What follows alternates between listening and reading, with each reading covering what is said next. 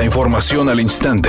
Grupo Radio Alegría presenta ABC Noticias. Información que transforma. ¿Qué tal? Muy buenas tardes, esta es la información. Con la mayoría de votos de las bancadas del PRI y del PAN, el Congreso de Nuevo León rechazó el veto a la ley de seguridad que emitió el gobernador Samuel García el 13 de diciembre pasado y ratificaron las reformas con las que se crea un fondo para las familias de los policías caídos en enfrentamientos. Con lo anterior obligan a la Secretaría de Seguridad Pública a dar apoyos a las familias de los policías que fallezcan en el cumplimiento de sus funciones o que sean víctimas de una incapacidad durante su labor. Dentro de las observaciones realizadas por el mandatario estatal al decreto, se encuentra que implicaría un gasto y la reforma no contempla de dónde se obtendrían los recursos para que pudiera entrar en vigor. Durante la presentación en el Pleno, el coordinador panista Carlos de la Fuente dijo que la modificación permitirá darle certidumbre a los policías y a sus familias ya que muchos de ellos son foráneos y son la única fuente de ingresos.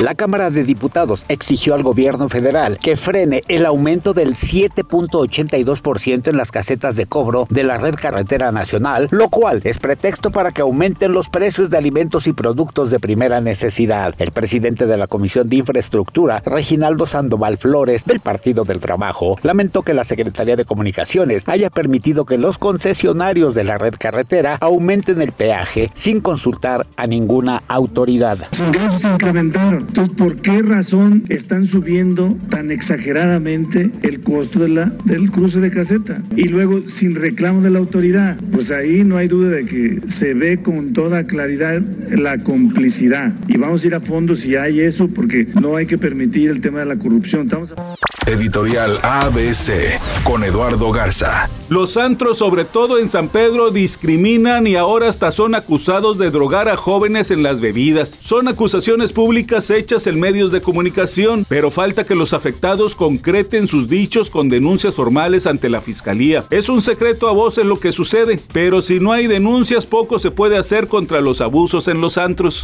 Sebastián Yatra y Gloria Trevi serán solo algunos de los que canten en la ceremonia en la que se entregarán los premios Lo Nuestro, que se realizarán a finales de este mes en Miami.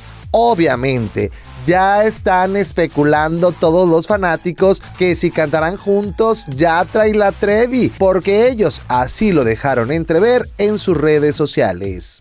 Temperatura en Monterrey 20 grados centígrados.